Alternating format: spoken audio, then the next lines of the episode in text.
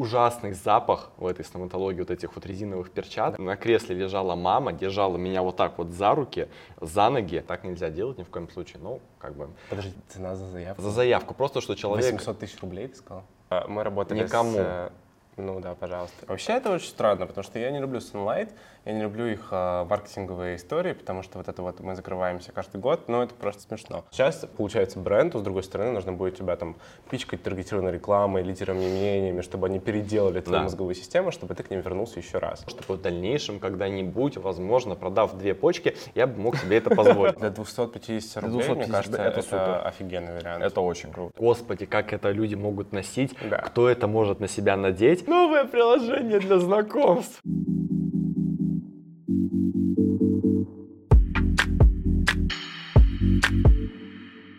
Всем большой привет! Меня зовут Стас, и это новый выпуск подкаста «Где лиды?». Сегодня мы говорим про эстетику и бизнес. Рабочий ли это инструмент, актуален ли он сегодня и как его можно использовать. В гостях у нас Владимир. Вов, расскажи немножко о себе. Привет всем, меня зовут Вова, я основатель и креативный директор маркетингового бюро Sense Collective и образовательной платформы Ice Education. Ну и, в общем-то, обходя все привычные маркетинговые и карьеристические термины, я просто живой человек, наблюдатель за всем происходящим вокруг. Я прошел довольно длительный путь от э, работы во фрилансе и от работы над там, собственным ИП, собственными проектами, под брендом Владимир Никандров, в общем-то, под своим собственным личным брендом. Спустя три года такой деятельности все вышло в бюро Sense. Сначала оно называлось по-другому, потом сделали ребрендинг и переименовались в. Sense. Ура! Вот. И э, на самом деле работаем уже полтора года под этим брендом и сделали уже за это время, мне кажется, проектов, может, 250. У нас довольно большой поток, в общем-то, клиентов, запросы проектов и все такое. Ну и помимо этого у нас в команде сейчас уже больше 25 человек. В общем-то, что тоже неплохо, мне кажется, для Это круто. полуторагодовалого Это стажа супер. работы. Это Но супер. это все, конечно, пришло с большим количеством времени, усилий, нервов, э, выгораний, э, переездов в Москву неудачных, ну и прочее, в общем. Поэтому, О. да, вот это я. С Богом. Вов, первый вопрос, который я тебе хотел бы задать в рамках нашего сегодняшней беседы. Можешь, пожалуйста, сказать, что для тебя эстетика в бизнесе, чтобы мы как-то зафиксировали это понятие и от него отталкивались на протяжении всего нашего сегодняшнего разговора? Вообще нужно, наверное, сказать первоначально, что эстетика — это не только про всю визуализацию, потому что очень многие приняли это понятие как ну, нечто визуальное и Мгм. рассматривают эстетику только с точки зрения того, как это классно, там, не Да. знаю, выглядит в Инстаграме. Но эстетика, прежде всего, это философская наука, и она, в общем-то, отвечает на разные вопросы, на вопросы там, цвета, запаха, осязания, обоняния, ну и прочих-прочих факторов, которые мы можем поглощать какую-то информацию. Ну и как бы, как и любая, наверное, философская наука, она обычно очень спорная, очень дискуссионная и ну, в общем, у каждого Мгм. человека на самом деле здесь есть свое мнение, и это тоже важно понимать в самом начале, что эстетика не может быть одинаковой, у нее нет правил, у нее нет э, таких очень четких рамок, и, возможно, для меня эстетика это одно, для тебя совершенно другое, для всех, кто, в общем-то, слушает нас, это тоже может Мгм. быть совершенно иным понятием. Окей. Ну, чтобы мы примерно понимали, то есть эстетика — это вся та совокупность факторов, которые есть вокруг продукта, начиная от той философии, которую он несет, там, заканчивая тем, как он выглядит, как он пахнет, как он э, осязается, какой на вкус, возможно, например, ну, вот, и все остальное. Да, все верно. Эстетика, ну, она такая очень широкая по понятию, правда, и идет она вообще из Древней Греции, то есть, на самом деле, все это уже было придумано давно, давно до нашего времени, только сейчас, слава богу, спустя там огромное количество веков, это все дошло до нас в таком массовом прочтении и ну, вот в такой новой реинкарнации, скажем, когда и бренды, и там, малые бренды, и крупные бренды, и средний бизнес, и даже люди начали приобщаться к эстетике и использовать этот инструмент как такой очень классный и результативный В канал том числе продаж. маркетинговый, да. Да. Слушай, раз мы заговорили про философию, как, в принципе, у конкретных брендов, которые, возможно, только-только выходят на рынок и только-только появляются, в принципе, зарождается эта ДНК, Мгм. зарождается эта философия, она формируется как-то специально, там, силами маркетинговой команды, или это то, что появляется органически в ходе создания того или иного продукта, и как это вот зафиксировать? На самом деле у каждого это все может быть очень по-разному, потому что, ну, лично в моей практике примерно 50 на 50. Кто-то приходит к нам с таким очень красивым, интересным запросом, интересной жизнью и, ну, вот таким очень, как бы, душеприятным, uh-huh. наверное, чем-то внутренним, что идет наружу. И, например, там, а, к нам может прийти какое-нибудь кожевенное производство, которое uh-huh. уже из поколения в поколение передает свои навыки по тому, как шить лучшие в мире рюкзаки из кожи, например. И это уже очень классная ДНК, с которой можно работать и которую можно развивать в рамках там, любой маркетинговой активности. Но есть и, конечно, более простые примеры, когда к нам приходят какие-нибудь, не знаю, стоматологические клиники, медицинские всякие uh-huh. штуки, э, или просто крупные какие-нибудь, не знаю, бизнесы, заводы, условно, страховые предприятия и прочее, где, ну, как, как таковой эстетики нет, потому что да. это все такие больше сервисные услуги, поэтому да. они, ну, как бы просто немножко отличаются от всего остального, такого более beauty, fashion сегмента и рынка. Эстетика обычно ассоциируется с продуктами и товарами, для которых важна визуальная составляющая и которые часто мелькают в Инстаграм. Насколько uh-huh. это актуально для компаний, которые работают на B2B и не имеют влияния на какой-то финальный продукт и результат? Слушай, я приведу тебе прикольный пример из нашей практики. Мы работаем сейчас, работали раньше с многими стоматологическими клиниками, у нас, по-моему, около трех портфолио, и они все очень разные были. И на самом деле одна из них была совершенно такой массовой, и ну, в низком ценовом сегменте у них была сетка, в общем-то, стоматологии и прочее. И они к нам изначально обращались с такой штукой, типа, нам нужен красивый Инстаграм, там, как у всех, и мы не хотим там обычный стоматологический Инстаграм mm-hmm. и прочее, потому что вот эти вот допосты с зубами, mm-hmm. ну, это полная жесть, потому что... Это ну, работает как бы, лучше всего. Да, но при этом это работает лучше всего. И мы очень долго с ними делали стратегию, и очень долго, на самом деле, им говорили о том, что, ну, к сожалению, в вашем сегменте, скорее всего, это не сработает, потому что, с другой стороны, люди как бы не смогут себя встроить в эту картинку и почувствовать на себе, что этот салон для mm-hmm. них в их ценовом сегменте. И, соответственно, у нас есть такой противоположный результат у другой стоматологической клиники, она называется Nine Senses, она находится в Москве, и у них, наоборот, строится все на очень чувственном образе, на эстетике, на внимание к деталям и на самом деле на жизни, на любви, на счастье. То есть у них, а, мы делаем сейчас э, съемку, и на съемке у них а, мы просто взяли обычных людей, и начали у них задавать какие-то им вопросы из жизни, типа, mm-hmm. не знаю, там, как зовут вашу собаку, или там, как у вас дела там со своим мужем, а что вы больше всего любите делать со своей дочерью. И это очень классно открывает такую новую перспективу вообще взаимодействия с таким медиапространством, даже вот в таком вот дебильном, ну, как бы, на мой взгляд, медицинском сегменте, который очень, на самом деле, зажатый, очень формалистичен такой, ну, как бы, и в него очень сложно войти, потому что шаг влево, шаг вправо, и ты уже ничего не можешь нормально сделать, нормально сказать, нормальным языком, или а, терминология нарушается и mm-hmm. прочее. Здесь мы а, выбрали как раз такой больше лайфстайл формат повествования, ну, вот такой истории этой стоматологии, и получилось очень круто, потому что там, правда, очень счастливые лица, mm-hmm и не наигранно счастливые. Ты знаешь, не фотосток, как бы в шатере, когда ты, mm-hmm. когда вот, вот, вот это вот все.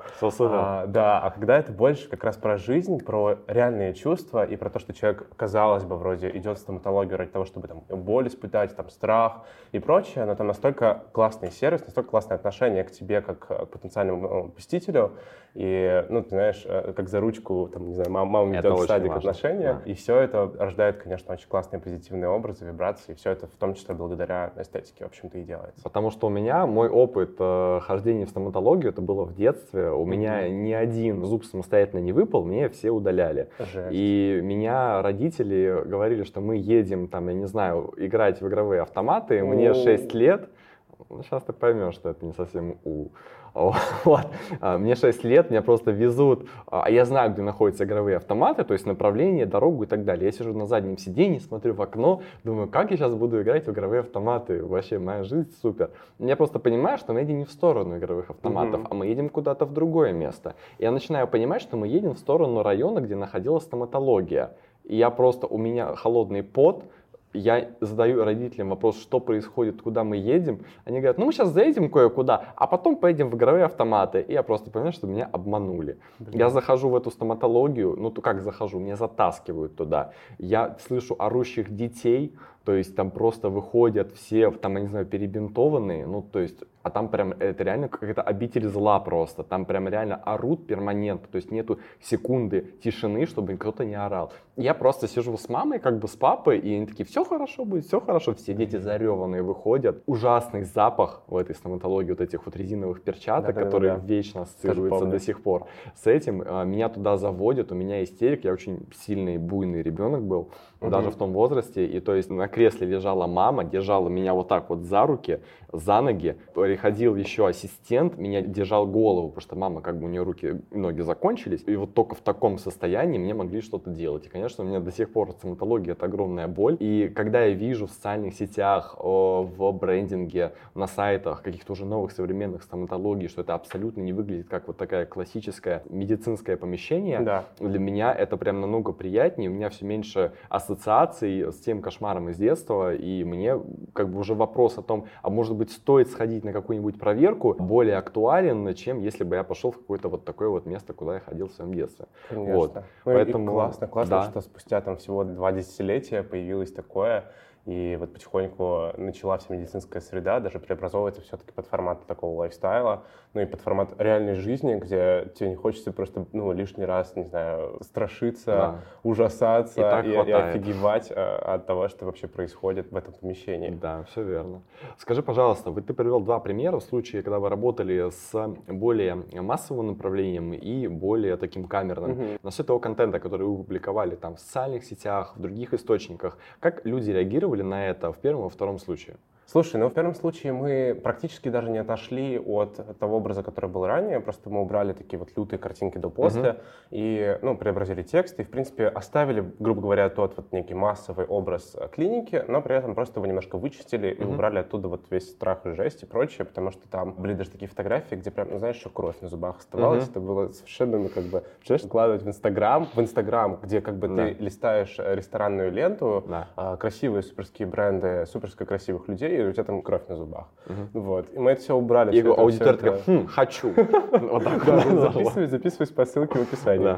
Вот. И мы это все, конечно, убрали, почистили и сделали такой тон голоса нашего более нежный, более внимательный и ну, просто попроще немножко. Убрали все медицинские термины, потому что они нафиг никому не нужны в современном мире. И уже, на самом деле, когда мы это все сделали, сделали нормальную съемку, уже увеличилось просто количество реакций, комментариев, лайков, и, как следствие, через некоторое время, по-моему, прошло около трех месяцев, очень сильно изменился отклик на креативы рекламные, uh-huh. которые мы сделали. Потому что если раньше там стоимость лида а, на вот эту клинику составляла порядка uh-huh. 700 рублей, она снизилась до 450, uh-huh. то есть, ну, это в два раза практически. Просто из-за того, что мы сделали чистые, визуальные, хорошие, не кричащие, ни до после, ни кровь, uh-huh. ни зубы, креативы, которые просто uh-huh. помогли людям понять, что это нормальная клиника, что там хорошие доктора, и прийти записаться.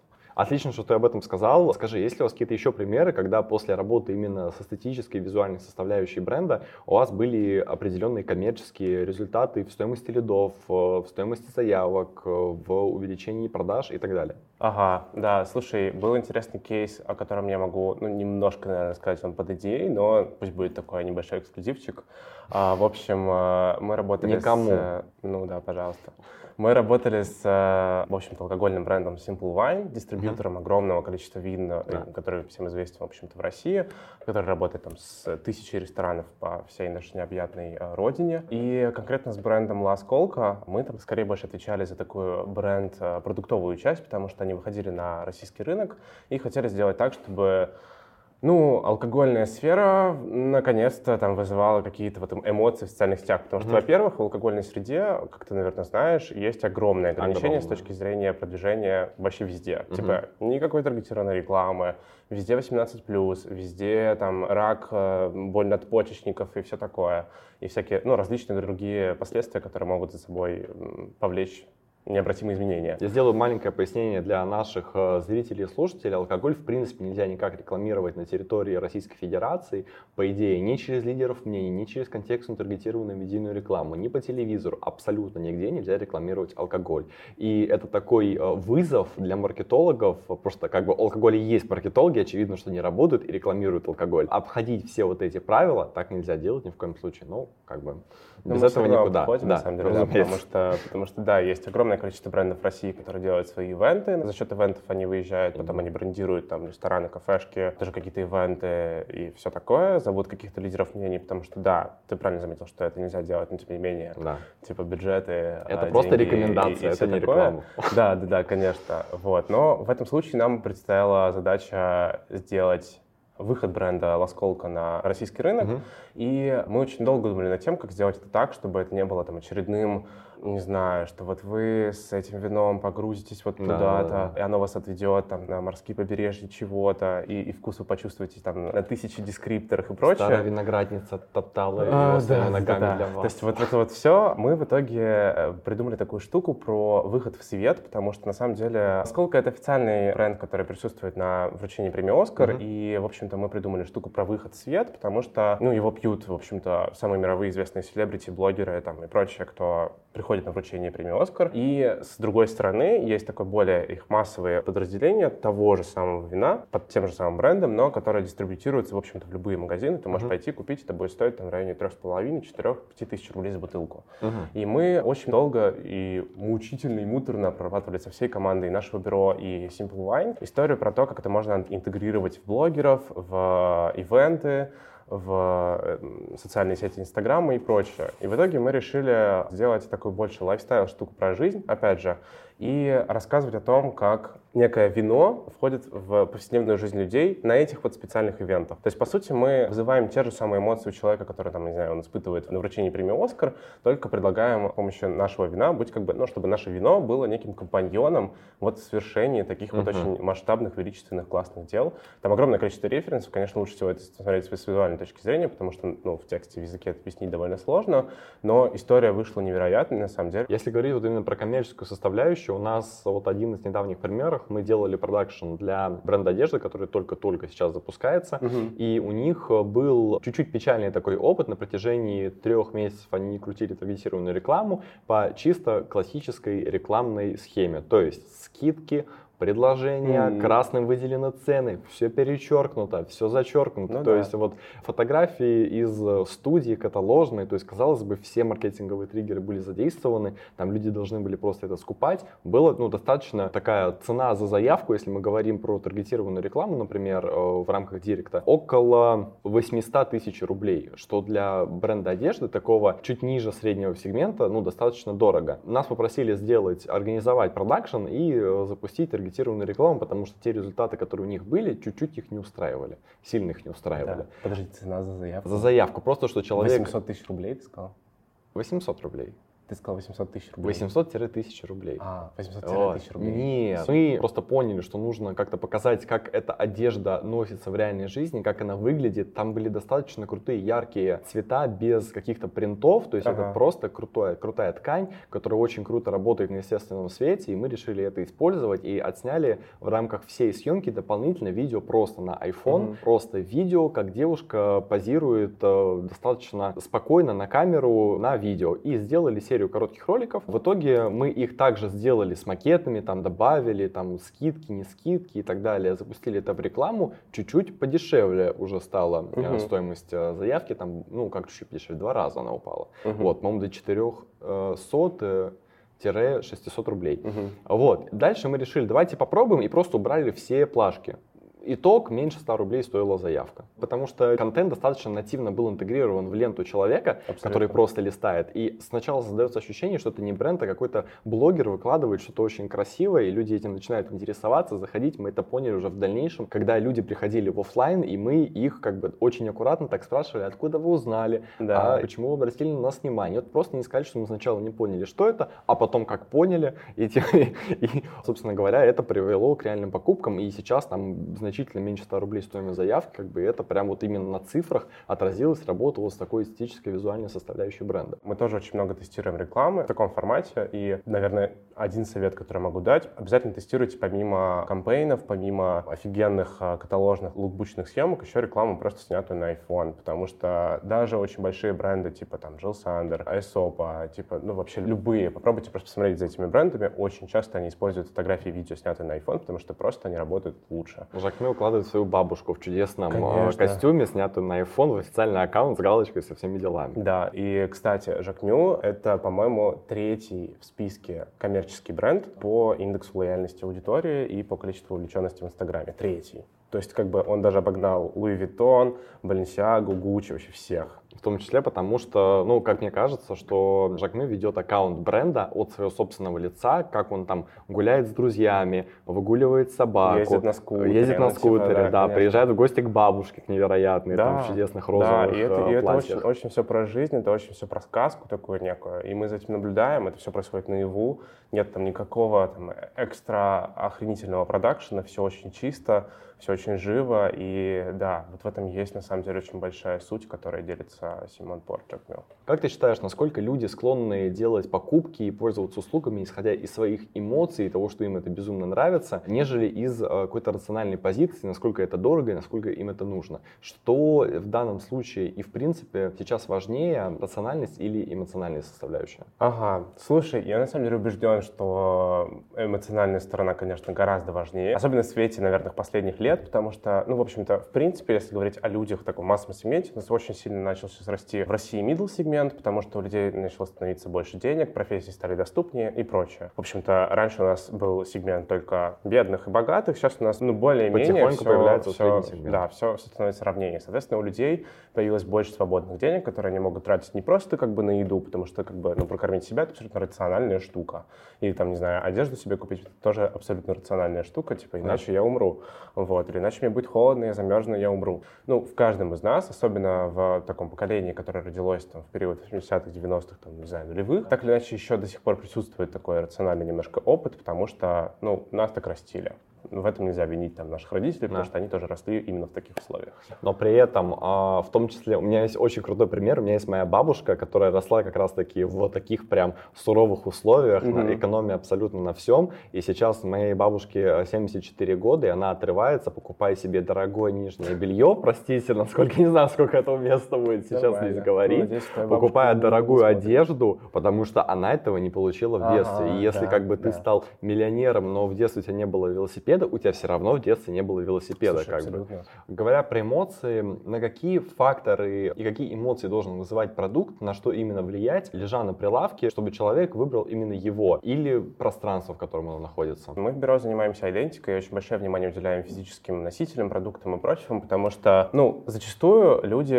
и бренды, в принципе, не смотрят на продукт со стороны такого осязания на 360, потому mm-hmm. что у нас есть слух, у нас есть запах, у нас есть сенсорные физические органы осязания, то есть это мелкая моторика, это просто ну, как бы общая моторика наших рук, которая помогает нам понять, вообще бумага там шершавая, она плотная, она тонкая, она качественная, некачественная и прочее.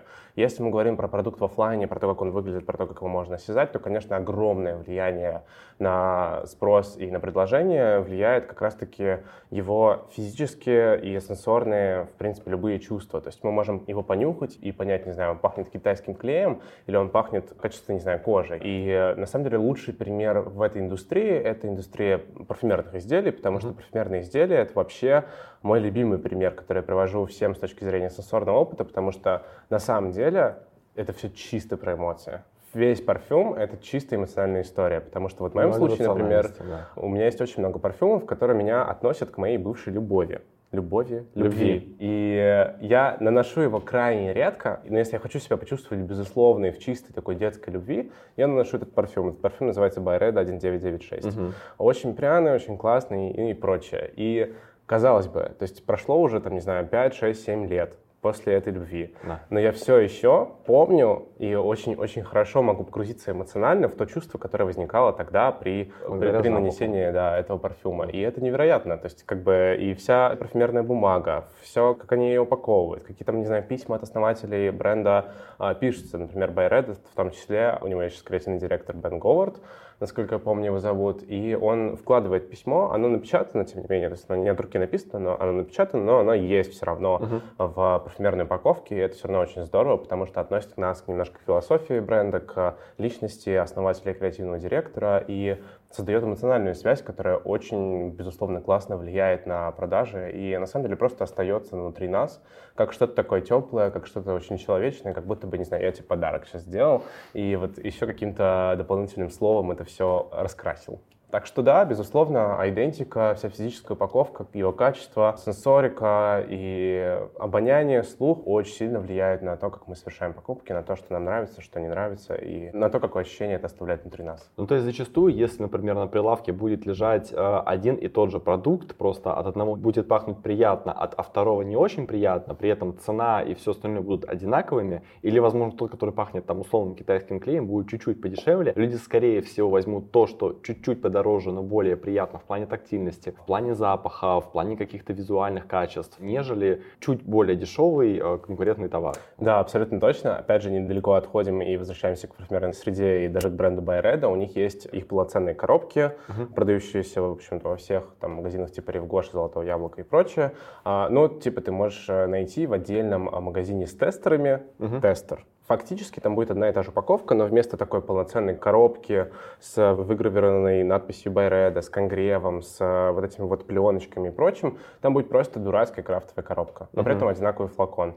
И там будет как бы... Ты сэкономишь 2000 рублей, да. но при этом ты еще сэкономишь свои эмоции. Типа ты купишь этот тестер, ну и как бы класс. Ну, то есть ты недополучил фактически продукт, потому что ты вроде бы получил аромат, но ты не получил впечатление от его распаковки, от его осязания, от коробки, возможно, которую ты хочешь да. оставить просто на память. Мне еще кажется, что немаловажную роль играют такие отличительные признаки разных брендов, некий mm-hmm. код, который содержится в маркетинге, в продукте, в любых других чертах, связанных с каким-то конкретным производителем или какой-то конкретной компанией, которые также оказывают влияние на эмоциональную составляющую покупателей. То есть, например, Tiffany и их фирменный голубой mm-hmm. цвет, например, Louis Vuitton и их монограмма, а, пардон, РЖД и их чудесные подстаканники и граненые да, стаканы, которые да, подаются ага. А, под чай и другие напитки. Насколько ты считаешь, это важная часть а, бренда и имеет ли она какое-то прямое влияние на коммерческую составляющую?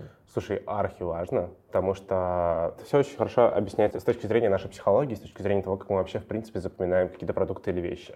Потому что то, что мы видим визуально, или ну, там, то, что мы просто смотрим на это глазами, и как-то... Ну, это, это не сильно откладывается в нашу подсознательную систему. Uh-huh. Больше всего откладывается какой-то продукт, бренд или там а, вещь конкретная, когда мы сможем его осязать на 360 с помощью слуха, запаха, мелкой моторики и визуального в том числе.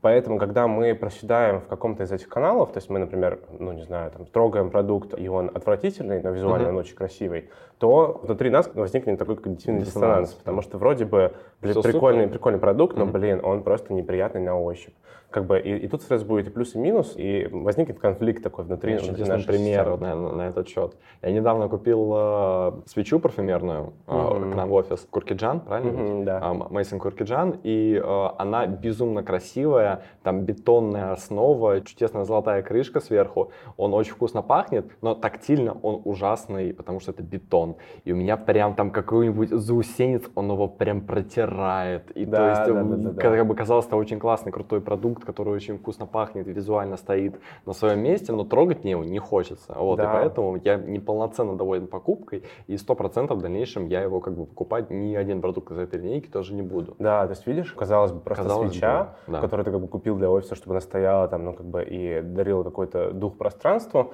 в итоге поставил тебе минус на весь бренд и зачеркнул тебе для, для будущего. То есть да. сейчас получается бренду, с другой стороны, нужно будет тебя там пичкать таргетированной рекламой, лидерами мнениями, чтобы они переделали использовали твою, твою да. мозговую систему, чтобы ты к ним вернулся еще раз. Возвращаясь к коду бренда, как ты считаешь, он должен создаваться искусственно ради того, чтобы поддерживать какую-то коммерческую составляющую? Или это то, что появляется как-то органически и является побочным продуктом того, что делает компания? В случае, когда мы, конечно, ведем речь про маркетинговую компанию, мы садимся придумывать этот код, зачастую возникнет просто ну, мы их называем симулятор. Это такая штука, которая, в общем-то, ну, это симулированное нечто. Да. То есть мы как бы будем симулировать то, что, не знаю, мы супер качественные, мы супер надежные, мы супер, не знаю, там, а, премиальные и прочее. Но по факту мы такими можем не быть.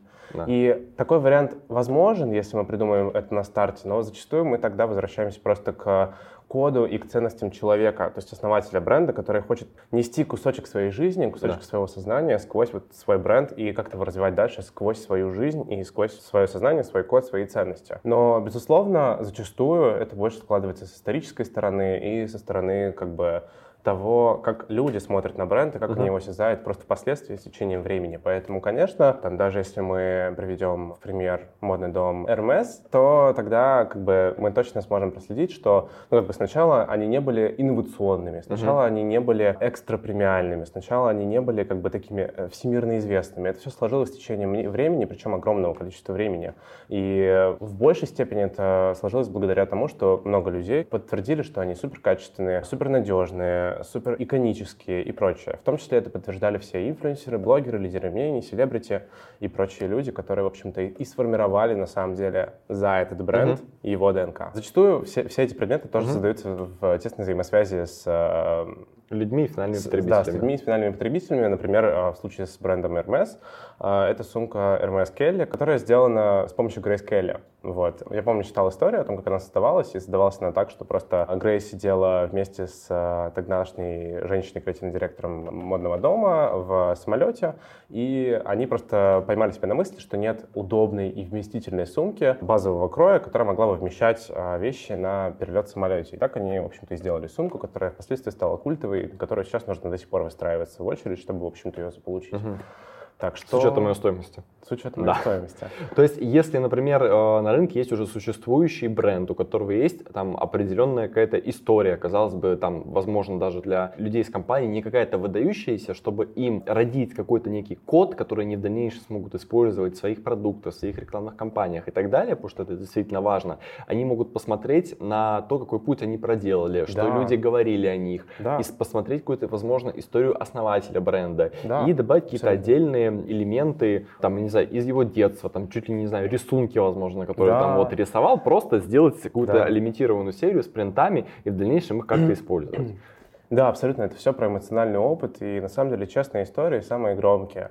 И, ну, даже если вы, не знаю, маленькое производство шоколада, находящееся в Московской области, ну, не говорите о том, что вы там с огромным стажем, с огромным опытом будет гораздо ценнее, если вы скажете, что мы просто всю свою жизнь сейчас отдаем в этот шоколад да. и в наше маленькое производство семейное, тогда просто и люди подтянутся к вам, они увидят, что это честное, они увидят, что это такая открытая, большая угу. и очень виабильная история. Сейчас на рынке очень много компаний, которые пытаются копировать как раз-таки коды бренда друг друга и пытаться как будто бы выезжать за счет имени э, более крупного бренда. Как ты на это смотришь и может ли это в принципе работать? Взять можно даже Zara или H&M, да. ну как бы самые, наверное, массовые, интересные да. и как бы популярные представители этого сегмента, да. которые просто копируют большие бренды и воссоздают это все в масс-маркет сегменте. Да. Есть две стороны у всего этого вопроса. Первая сторона, во-первых, это то, что это классно, и то, что так делать нужно, потому что это рождает спрос и предложение на реальный оригинал и на ну, настоящие вещи, которые делает там, не знаю, какой-то модный mm-hmm. бренд, не знаю, взять а, сумку Bottega Veneta, а, вот такую вот расшитую кожей, да, плетением. И то же самое сейчас есть у Zara, недавно туда заходил, и ну как бы просто как бы копия один в один там была. И, с одной стороны, создает еще больше, наоборот, влияние на бренд и рождает еще больше спрос на эту сумку, потому что, ну, просто она сильнее форсится, котируется среди просто массовой аудитории. И ее ценность в глазах даже массовой аудитории возрастает. Угу. С другой стороны, конечно, есть и такая этичная сторона вопроса, потому что, ну, как бы Вроде бы копировать чужое не очень, лучше придумать все, все самостоятельно, но на самом деле, если мы говорим про фэшн-сегмент, то просто без этого не было бы фэшна, без этого не было бы стоимости этой mm-hmm. вещи, потому что если бы, ну, как бы большие крупные корпорации, там, типа как а, Inditex, это Zara, Massimo Dutti и прочие, не копировали бы еще более большие дизайнерские бренды, то просто на дизайнерские бренды не было бы этого предложения и не было бы их ценности такой высокой, mm-hmm. которую мы сейчас можем видеть, знать и которые могут себе позволить там абсолютно не каждый каждый. Ну, то есть, условно, вот э, у меня нету, там, я не знаю, полумиллиона на какую-нибудь там сумку Келли или Биркин, но есть отличная альтернатива там в условной Заре, которая появилась на полгода, потом также пропадет,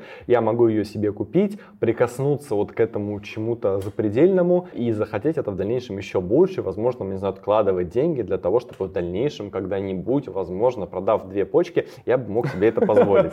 Да, конечно, конечно. И очень многие даже премиальные бренды делают такую штуку, они, не знаю, продают свои брелки по 5000 рублей, и это уже как бы первый билет. Первый контакт. Да, билет, билет на вход вот в эту экосистему огромную огромную историю какого-то модного дома, бренда, и это классно. Всегда ли эстетика про красоту? Есть огромное количество примеров и брендов, которые играют с какими-то другими эмоциями людей, будь то ужас, отвращение, страх и так далее. Mm-hmm. То есть на примере э, недавней коллаборации Lil Nas X и бренда, который занимается кастомизацией обуви, когда они сделали 666 пар да. кроссовок Nike Air Max э, с каплей человеческой крови, попав в очень большой скандал. Да. Или, например, Таби Мейсон Маржела, то есть э, обувь в виде таких копытцев, хотя это такая традиционная японская обувь. Или странные принты Гуччи, там с Дональд Даком, Микки Маусом и другие, которые, казалось бы, абсолютно никак не мэчатся с интересами целевой аудитории. Насколько работа с такими другими эмоциями, которые, казалось бы, негативно работает, и почему это пользуется спросом? Угу. Слушай, тут очень есть простое объяснение, потому что любой ужас и отвращение так или иначе вызывают у нас какие-то эмоции. И зачастую эмоции не должны быть, ну, как бы, если мы говорим про эмоциональный интеллект, про. Покупки, связанные на эмоциях, они не всегда должны быть положительными, потому что зачастую и отрицательные эмоции тоже накладывают на нас большой след. И, и даже то, что у них случился такой скандал, и про них написали там триллион изданий, на самом деле только повысило стоимость этих кроссовок и повысило стоимость этой коллаборации. Их купили за 30 минут. А стоимость одной пары тысяча с чем-то долларов с отсылкой к Евангелию, как бы, ну, то есть, да, казалось то есть, бы. то есть теперь, теперь как бы они в ритейле стоили там, условно, тысячу долларов, да. но на реселе они теперь будут стоить там 10-15 тысяч угу. долларов, потому что они настолько популярные, настолько известные, настолько там, не знаю, отвратительные и при этом такие иконические уже для угу. нашего времени, что их стоимость, конечно, просто возрастет до небес. Поэтому, конечно, в случае с эстетикой она бывает тоже очень разная. Эстетика может быть нелицеприятной, потому да. что эстетика это не всегда только про красоту, это всегда про личное ощущение, восприятие мира через искусство, через э, эмоциональный интеллект, через опыт, ну и, в общем-то, через непосредственные эмоции. Поэтому, ну, у всех э, понятия может быть разные, как мы с тобой уже проговорили. Uh-huh. Поэтому для кого-то даже вот это вот некое отвращение, или там а, примеры с брендом Balenciaga, с их... А, гиперболизацией Да, всего. с их да. гиперболизированным всем, с их огромными кроссовками, с их кроссовками в виде носков и прочее, как бы это отличный пример, на самом деле, как э, даже вот такая вот как бы уродская эстетика может очень круто влияет на продажи и на виральность, и на распространение вот этого инфоповода в СМИ среди блогеров, э, людей, ну и, и прочих таких вот маркетинговых активностей. Причем очень частая ситуация, когда люди изначально видят что-то такое странное, этому отвращаются, мол, господи, как это люди могут носить, да. кто это может на себя надеть, проходит какое-то время, они начинают это видеть на других это лидерах мнений, селебрити, своих знакомых, и вроде бы это смотрится неплохо, и уже как-то, ну, нейтрально к этому отношусь. Угу. Потом это становится настолько много, что ты это резко начинаешь хотеть, ты это покупаешь, ты это носишь, но обратная сторона того, что, например, те же Triple S, которые безумно были популярны пару лет назад, и их хотели абсолютно все, носили абсолютно все, сейчас уже стали настолько мувитоном, что просто, ну, они были абсолютно на каждом человеке, и, и сейчас уже не так хочется их э, себе приобрести, потому что, ну, они были просто у всех и перестали быть да, чем-то недоступны. Они... Мы убедились в том, что эстетика это достаточно важный маркетинговый инструмент, который влияет напрямую на показатели. Как сформировать команду, которая будет за это отвечать, и кто туда должен входить? ходить. Например, мы возьмем ресторанную сферу, и из ближайших примеров, которые, возможно, люди знакомы, если не живут mm-hmm. в Москве, это Lucky Group, ресторанный холдинг, который включает в себя рестораны а, Лора, Lucky Изакая, Ева, что-то еще.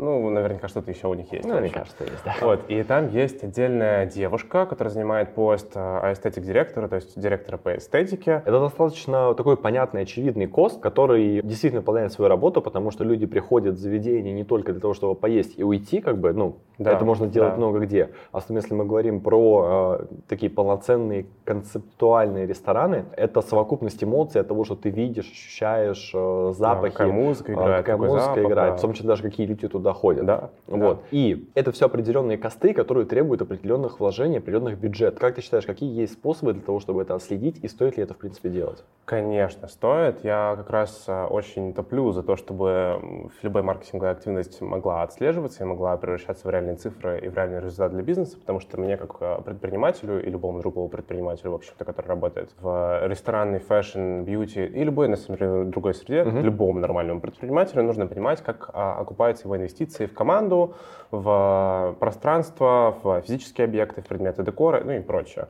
Поэтому, конечно же, это все должно отслеживаться, и существует, на самом деле, сейчас довольно много методов отслеживания. В первую очередь, конечно, это опросы, во вторую очередь, это количество меншенов в социальных сетях, потому что на самом деле у нас тоже есть очень много примеров нашей работы, когда мы поменяли упаковку бренда. То есть, например, в прошлом а, один бренд одежды, не могу называть какой, но один бренд одежды высылал mm-hmm. свои товары в обычном пластиковом пакете почты, курьером, там, типа DHL uh-huh. или там с деком и прочее. А в итоге мы такие, типа, ребята, пластик это, ну, как бы не очень. Уже все давно перешли на какую-то многоразовую reusable упаковку или хотя бы там из биопластика. Поэтому давайте мы перепридумаем вам идентику, и заодно вместе с этим мы сделаем носитель, который поможет, ну, получать больше эмоций от непосредственно покупки. И мы придумали коробку, у которой есть оторвной язычок, и которая mm-hmm. при открытии как бы приветствует человека и рассказывает ему небольшую историю о бренде, рассказывает небольшую историю со стороны основательницы бренда, и как бы ведет его за руку, что ли, чтобы он прямо как через такой некий сторителлинг о бренде да. прочувствовал эту вещь. И мы э, посмотрели на то, как часто начали отмечать люди распаковку, и это выросло буквально с нуля до там, примерно 100-120 историй в месяц. Угу. А, от людей, которые непосредственно нас просто тегали в историях о, о том, что у нас офигительная упаковка, классное ощущение, да. и вот это как будто, знаешь, ты подарок сам себе на Новый год распаковываешь. Угу. Поэтому, конечно, это в том числе можно, в общем-то, мерить с помощью отметок в историях. UGC. UGC, да. И также можно мерить по принципу NPS по индексу лояльности, собственно говоря, да. А, пользователей бренда. Слушай, мне кажется, то, что это классная, это рабочая история, когда это откликается у целевой аудитории. То есть, например, если целевая аудитория определенного бренда склонна к тому, чтобы не использовать привычный пластик, и, там, сдавать его на переработку, или у них уже появляются мысли о том, чтобы заботиться о окружающей среде, это действительно рабочая история, и они оценят то, что бренд э, следует тенденциям и следует их каким-то жизненным позициям, их поддерживает. Угу. Но это определенный кост к стоимости товара. Но есть разные ценовые сегменты, есть разная покупательская способность. И если мы, например, говорим про бренды, целевая аудитория которых это люди, но с таким небольшим достатком, и они не готовы там платить какие-то космические деньги за условный там пакет из переработанного пластика. Да. Как поступать в таком случае? И если для целевой аудитории важно купить продукт, неважно, как он будет упакован, неважно, что с ним будет. Главное, чтобы он доехал в целости и сохранности, просто получить его и вот использовать в своей повседневной жизни. Есть такие две развилки, что можно делать в таком случае. Во-первых, можно, ну, реально просто не пользоваться вот такими эстетическими, скажем, свойствами и правда доставлять человеку тот товар, который uh-huh. он купил ради той цели, с которой он хочет его использовать. То есть, например, не знаю, он купил, ну, типа белую базовую футболку, uh, Uniqlo, например, не знаю, и он хочет просто, чтобы у него была белая качественная базовая футболка Uniqlo. Все. Ему не нужна история бренда Uniqlo, ему mm-hmm. не нужно из какой ткани это было создано, сколько там было спасено углекислого газа в итоге из-за выбросов атмосферы, и то, что мы там, не знаю, по фейертрейду работаем и оплачиваем всем большую зарплату и прочее ему просто нужна белая футболка. И это нормально. То есть, если мы закрываем базовую потребность человека в каких-то абсолютно базовых вещах, это еда, это там, ну, безусловно, какая-то базовая одежда, базовые предметы там, быта и прочее, то зачастую там и, и не нужна эта философия, история и прочее, потому что это просто не будет никак со стороны а, человека приниматься во внимание.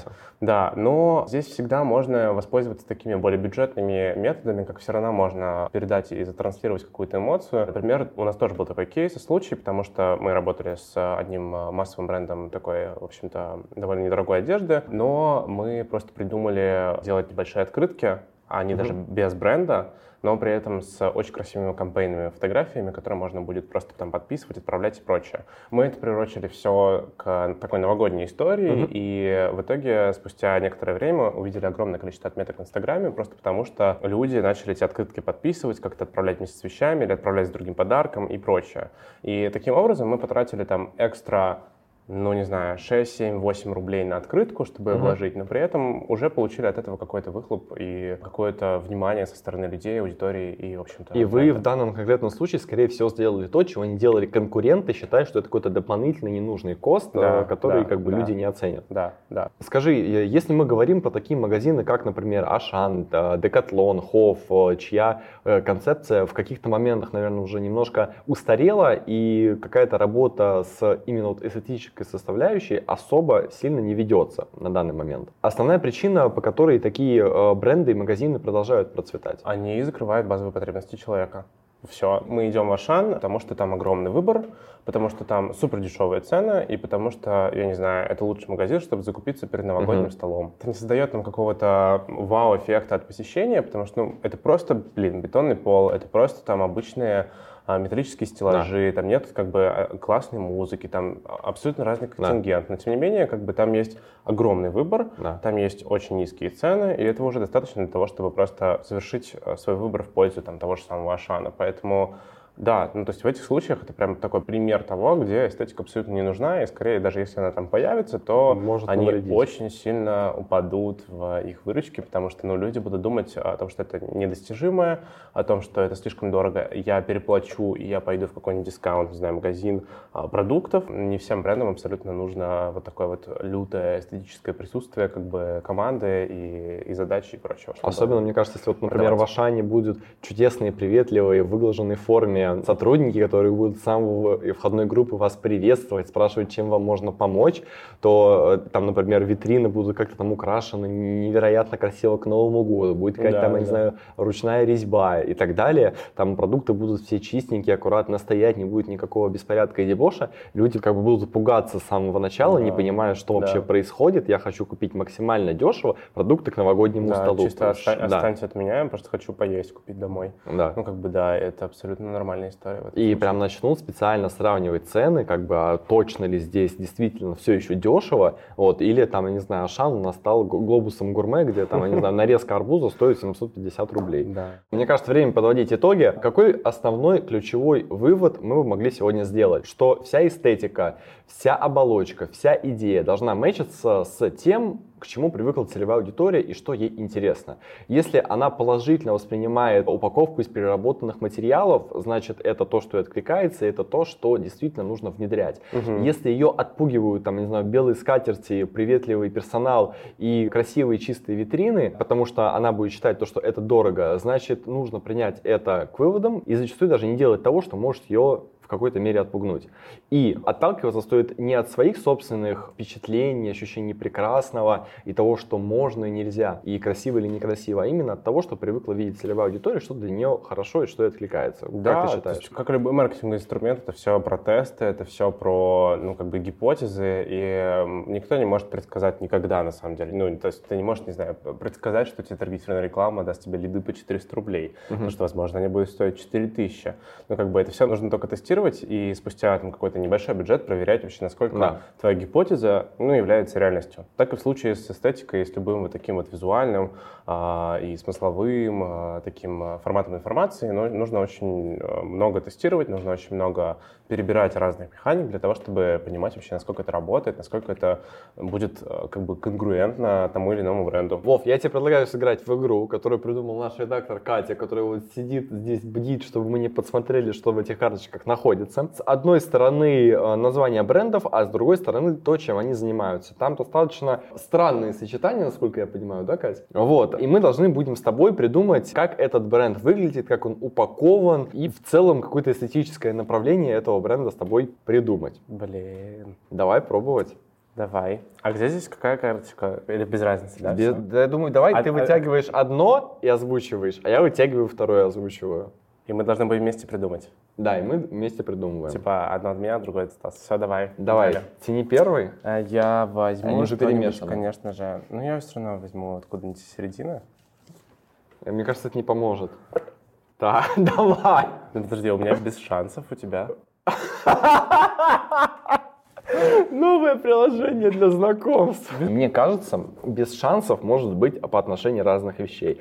Типа, новое приложение для знакомств без шансов, что вы... Они могут сделать УТП что вы за месяц найдете себе кого-то и выйдете на какую-то встречу без шансов. Без шансов остаться одиноким. Да.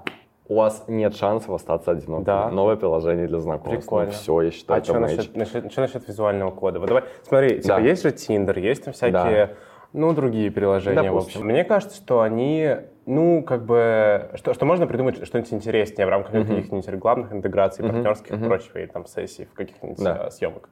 Вот что ты думаешь насчет того, каким могло бы быть приложение для знакомств, без шансов остаться одиноким. Слушай, мне кажется, я бы мог, блин, просто без шансов звучить немножко как приговор, допустим, а приговор на счастливую жизнь, назовем это так. Я не очень понимаю, как это может выглядеть. Давай продумаем маркетинговую составляющую, а ты подумаешь, Давай. пока я буду говорить, как Давай. это может быть оформлено. Давай. Мне кажется, можно было бы сделать классный спецпроект про счастливые семьи. Не обязательно про семьи, потому что на сайтах знакомств сидят с разными целями. Например, возьмем классику «Счастливая семья», папа зарабатывает, мама красивая, там куча детей, вот они живут в загородном доме, вместе познакомились на сайте знакомств. У них крутой кейс семьи. То есть, типа, и этот кейс можно преподносить, что вот мы познакомились на приложении для знакомств без шансов. Ну, это, это, знаешь, это больше похоже на рекламу Простоквашино, знаешь, где счастливые семьи, и вот они пьют молоко. Не, не это как подать, как подать. Нет, не обязательно. Это не, не должны быть какие-то стоковые изображения вот этих вот счастливых людей, о чем мы с тобой говорили. Ага. Это может быть просто вот реальная история. Вот Маша, Петя познакомились, вот там, не знаю, айтишник и, не знаю, картины девушка рисует. И вот они вместе в творчестве, в каком-то в создании, в каком-то таком объединении живут, понимают друг друга. У них нету никаких там, не знаю, проблем, недопониманий, и вот все чудесно, все хорошо. Один пример. Другой пример, как раз таки вот эта классическая счастливая семья, потому что кто-то хочет встретить своего какого-то soulmate, с которым будет комфортно и классно жить, а кто-то хочет вот семью. Вот хочу завтра выйти замуж, не знаю, чтобы было миллион детей. Вот цель такая. Вот, и как бы тоже, почему нет? И показывать реальные пары, которые реально существуют и реально познакомились там, интервьюировать их, можно даже Слушай, вместе. Да. Интервью вот. классная тема. Да, вот интервью, кажется, э, типа, и причем взять, ну, как-то сейчас актуально, абсолютно разноплановые пары, да. там э, ЛГБТ, квир, неважно, классические. Есть еще огромное количество владельцев домашних животных, которые просто одни гуляют, у них нет каких-то там друзей, знакомых, которые, казалось бы, живут в этом же доме. И можно сделать отдельные тематики знакомств, например, для выгула домашних животных по вечерам в какое-то определенное время. Да и в дальнейшем объединяться в какие-то чатики там в Телеграме или где бы то ни было еще и знакомиться для конкретных определенных целей. Для а выгула животных там, и так может быть, какую-нибудь ту самую А возможно, там, Прикинь? да. Типа мы встретились погулять со собачками, а по факту... И все. А по факту уже, там, я не знаю, 15 лет э, живем вместе сейчас. Кстати, вполне, мне кажется, нормальная история. Вообще супер. Сделать какие-то отдельные цели, вот именно вот для, для знакомств. Возможно, это есть, меня нету в приложениях для знакомств, возможно, это уже давно реализовано, но мне кажется, это гениально. Как это может быть э, выглядеть, как это может быть упаковано?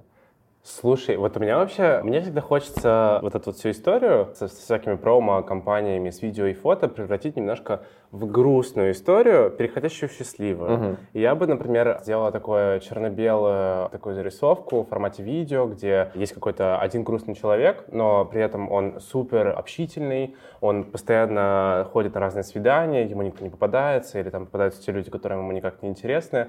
А, не знаю, сидит uh-huh. в квартире, за окном дождь, он там серчит, что-то думает, очень много работает, но при этом как бы он вроде бы наполненный, вроде бы реализованный с точки зрения там своей какой-то устойчивости и жизни, но при этом просто не может найти человека, с кем ему хотелось бы разделить вот эти вот его какие-то mm-hmm. блага жизненные. И я бы преподал это все вот под таким соусом, чтобы сначала показать такую его как бы состоявшуюся жизнь, на то, что в жизни еще очень важно с кем-то еще делить, в общем-то, эти чувства, переживания, какие-то истории, и прочее. И потом через какую-то вот такую, как раз такую очень классную историю про собак, мне кажется, можно вообще выехать здорово. Супер. Потому что через такое косвенное знакомство и общение, потому что зачастую, на самом деле, и приложения так часто работают. У меня очень мало друзей есть, которые прямо через приложение классно нашли, да. но есть такие, что, не знаю, познакомились через там два месяца, не знаю, встретились случайно на улице и такие, оп, и, и у них что-то завязалось. Ну да. Так что мне кажется, что было бы классно через грустное привести к счастливому и сделать так, чтобы человек вот, ну, по такому пути героя, по сторителлингу прошелся, будто бы вместе с тобой и прочувствовал Счастливую, вот, чудесную вот, жизнь. Вот это вот, да. Но Картинку. у нас есть название «Без шансов». Мы уже так назвались, и нам его надо отыграть. И мне кажется, можно, такого, мне кажется, реально нигде нет, но можно сделать такое УТП, что у нас настолько крутая алгоритмичная система подбора пары для любых ваших целей, что без шансов, что в течение месяца вам никто не напишет, и вы не выйдете на какую-то встречу. Или можно сначала сказать, типа, название приложения без шансов. Типа, вы никогда не встретите свою любовь, а потом добавить. Как люди это понимают. А потом, наоборот, добавить, типа, да. без шансов остаться одиноким. То есть сначала ты говоришь, да. типа, новое приложение для знакомств, без шансов без шансов остаться одиноким. Да, и там просто вот зафиксировано без шансов, и идут да, слайдами да, да, такие, да, там, я не знаю, да. остаться одинокими, быть несчастным. Все. Мы отработали. Сеть мультибрендовых магазинов нишевой парфюмерии. Сытный шницель. Слушай, ну с этим будет немножко посложнее. А, блин. А шницель это не курица в панировке? Это курица в панировке. Она сытная. А, А, я понял. Не, ну сытный шницель, это как, это как персонаж уже получается. М, Нет, сытный шницель это еда сытная. Да, но представляешь, можно его представить в виде персонажа. Это что такое? Это сеть мультибрендовых магазинов нишевой. Парфюмерии. Короче, у меня, кажется, начинаю понимать, как это Катя сидит, улыбается здесь, у нее Катя все хорошо. А нам как бы нужно здесь рекламу делать бренду. Сытный шницель. Короче, мне кажется, что сытный шницель это какая-то история про образ. То есть сытный шницель, в моем понимании, это вот такой шницель в панировочке, такой мясистый, от которого пар идет. И это ассоциация с определенным ароматом, запахом тепла дома, каких-то конкретных ситуаций, воспоминаний, которые есть у человека. Это то, о чем мы с тобой говорили. Да, и это да. можно завязать под какой-то уют и разные эмоции, которые люди испытывают, когда улавливают какой-то запах парфюма. Слушай, да, прикольно. Ну, вообще, блин, было бы классно, конечно, если это был бы магазин мультибрендовый э, ароматов для дома, например, потому что тогда А мы тут могли как бы... бы тут вообще непонятно, для чего это может быть и для дома. Да, да. Ну, тогда мы могли бы завязать это все на домашней такой истории, Да. о том, что, знаешь, как а, почувствуйте себя дома у мамы, например. Да. Спустя там Создать 3000 уют километров. вот да, потому да. что, мне кажется, сытный шницель, ну, типа, я в детстве ел сытные шницели, мне мама готовила, мне было очень классно, Да. потому что это было мое любимое блюдо. Я очень любил сухарики, типа, а еще это, ну, как бы с курицей, это же вообще, ну, как бы вау. Поэтому меня лично этот запах очень относит в дом, Да. в деревню, в которой я рос, и, в общем, ну, вот к маме, И к родителям. В семье. нашей сети мультибрендовых магазинов нишевой парфюмерии огромное количество ароматов, которые отнесут вас в любой участок вашего счастливого детства, юношества, не знаю, будущего и так далее. И сытный шницель, просто как бы у нас рекламная кампания, сытный шницель, герой заходит, Слушай, да, он, он, заходит, заходит, он заходит в э, мрачную Да, квартиру. да, такой в коммуналку, типа, Да, он просто зажигает, после и там, работы и там, и там, короче, зажигает, интерьер и мама заходит да, вот да, с этим да, да. всем, все, сытный Да. шницель. Все, мы справились вообще на 100%, Было, я уверен. я считаю. Мне кажется, нам удалось сметчить э, даже самые странные названия и сферы деятельности компании. Пишите в комментариях, э, какой вам запомнился больше всех и как вы считаете, действительно ли нам удалось это сделать. Да, мне кажется, кстати, что у тебя получилось это интереснее с точки зрения того, что ты пошел через боль, и ты сразу начал анализировать, а я пошел через чувства, и я начал сразу делать какие-то воспоминания из детства и просто, типа, отдавать то, что мне пришло в первую очередь. Мне кажется, это классное отличие, и Это и, и прикольно. классная совокупность, когда это работает да, да, вместе. Да, да, да. Пишите, будет очень интересно Пишите, послушать. Да. Ну что, на сегодня все. Большое спасибо, то, что досмотрели этот выпуск до конца. Подписывайтесь на канал, ставьте колокольчики и пишите комментарии, если вам что-то было непонятно или вы хотели бы в чем-то спросить нас с Вовой, мы будем отвечать в комментариях на ваши вопросы. Thank you.